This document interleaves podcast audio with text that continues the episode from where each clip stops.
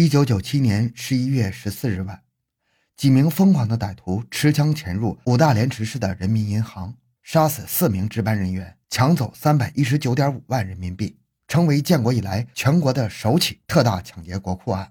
此案一发，震惊全国，而国外的数家新闻媒体纷纷渲染演绎，一时成为石破惊天的大事。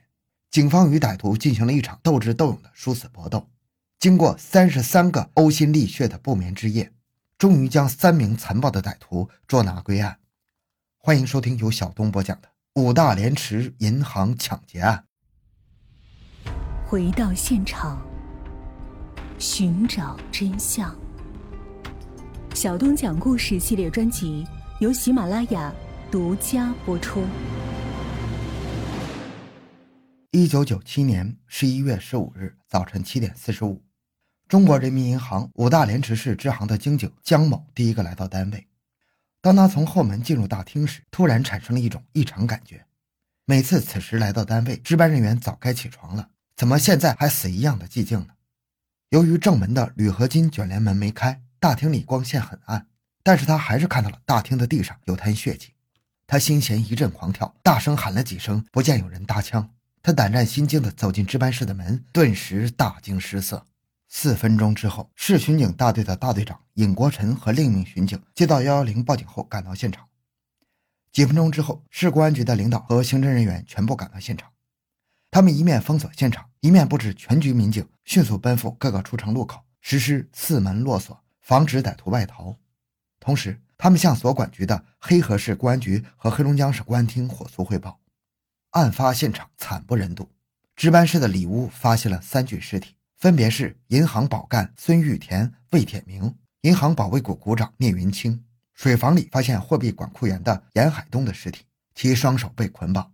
银行大金库内发现货币管库员马玉臣的尸体，其双手被捆绑。五个人都是被枪击致死的。大金库内的货币架上被抢走了三百一十九点五万元的人民币。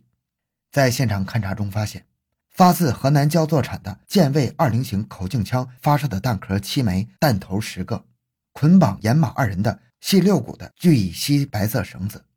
大厅内的血迹和拖痕说明聂云清是在大厅被害的，然后又被拖到值班室里，而且双方有搏斗的迹象。大金库门外的血迹和拖痕说明马玉臣是在门外被杀，然后又被拖进金库。银行的报警器被破坏了，在其碎片上发现了两枚指纹。歹徒是从后门逃走的，在后院角门上方留有麻袋擦过的痕迹，说明歹徒是用麻袋将钱装走。另外，五名死者都配有 BB 机，歹徒把孙聂马三人的拿走了，严和魏的没拿走。由于歹徒具备反侦查手段，经过处理后的现场没有留下其他痕迹，这等于给侦查工作设置了难以逾越的障碍。银行同志介绍，十四日晚值班保卫不该是聂云清。而应该是保卫股的副股长肖某。由于肖某的邻居打麻将三缺一，非让肖某参加。肖某奇情难却，就打电话请聂串个班。聂爽快地答应了。还有个不该来的是严海东。当天晚上他没班，他和马玉臣是负责管理大金库的。金库两把钥匙分别保管在他俩手里，开金库时两人缺一不可。所以按照规定，下班后两人是不应该同时出现在单位的。其他三个人是当晚的值班人员。银行同志还介绍说，单位是十六点三十下班的。按照规定，值班人员不允许替换吃饭，而且下班后立即到岗，放下卷帘大门，不允许外人出入。然而，从十六点三十分到十七点这段时间，只有孙玉田一个人在值班，未回家吃饭了。马和聂都不在。未吃完饭去单位是十七点多一点。严海东到单位的时间大约是十八点五十五分左右。聂云清去单位是十九点多一点。马去单位是十九点二十分左右。这段时间内，大厅的卷帘门没全放到底，只放到一半的位置，里面的大门也没插上，谁都可以出入。还有个情况是，单位用于保卫的枪支锁在一只小金库内，由聂和肖两人保管。按规定，到值班时间后，由聂或肖分发给值班人员佩戴。案发后的几日内，国外多家新闻媒体竞相炒作，连电脑信息网络也不甘落后。说案犯已经逃往俄罗斯了，国际刑警组织将协助中国警方侦破此案，使得该案更加的扑朔迷离，牵动国人关注。五大连池市是个有人口二十多万的县级市，市民们人心惶惶，幺幺幺五案也成了街头巷尾茶余饭后谈之色变的话题。每个人的心头都有一个大问号：什么时候能破案？十一月十七日深夜，坐镇指挥的副厅长陈永才主持了第一次的案情分析会。首先，由刑警出身的黑河市公安局副局长乔宁首先汇报了侦破工作的进展。根据两天来现场勘查结果和银行同志的反映，大家一致认为，这是一起经过长期预谋、精心策划的持枪抢劫银行杀人案件。犯罪分子心黑手毒，至少是两人以上作案，与银行内部有着密切联系，对银行内的情况比较熟悉，熟悉到能够在黑暗中辨认出是谁，知道大金库的钥匙在谁手，了解每个值班人员的特点和人员搭配，知道报警器在什么地方。作案时间大致在十六点三十分至二十二点之间。他们利用交接班的时间闯入银行，先把孙玉田用枪打死，然后守株待兔，先后把魏铁明、严海东、聂云清、马玉晨杀死。值得注意的是，两个管库员严和马都是先捆起来后杀害的。作案的枪支不排除有第二支。在省内警界颇有名气，被大家亲切称为“幺幺五案件首席大侦探”的孙邦南补充道。罪犯既有熟悉犯罪现场一面，也有不熟悉的一面。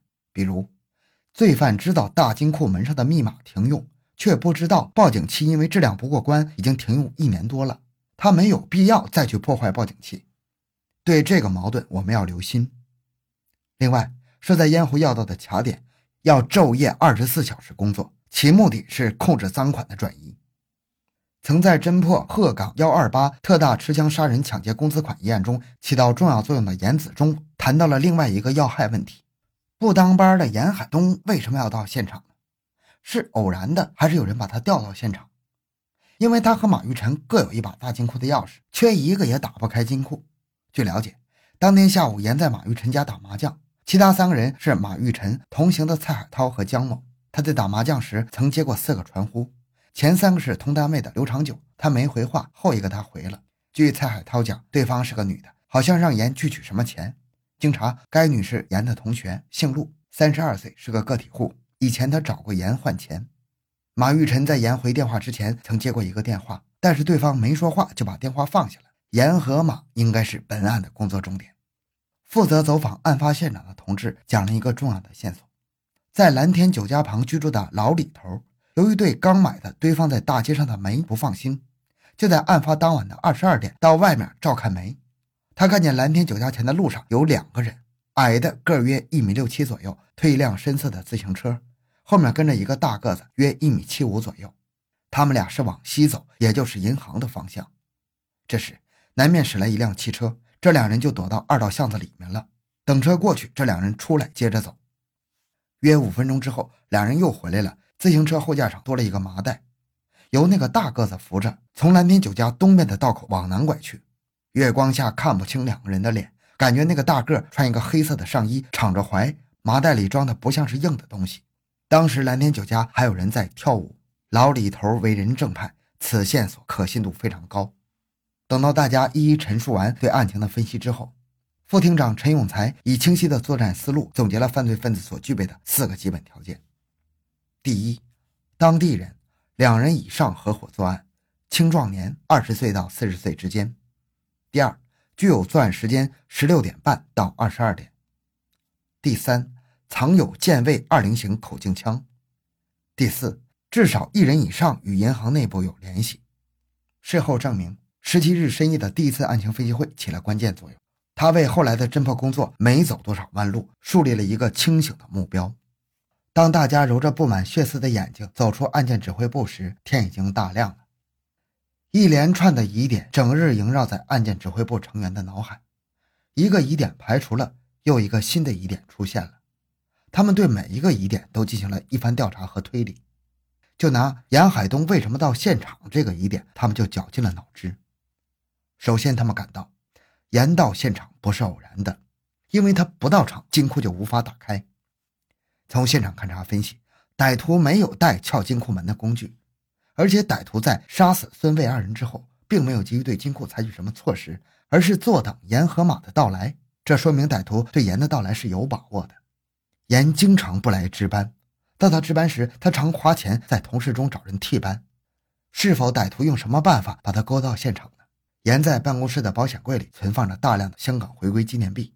歹徒是否以换纪念币为由把他勾到现场呢？歹徒为什么不选在严值班时来掉马呢？案发后的第三天，一连串十分戏剧性的情节被摸了上来。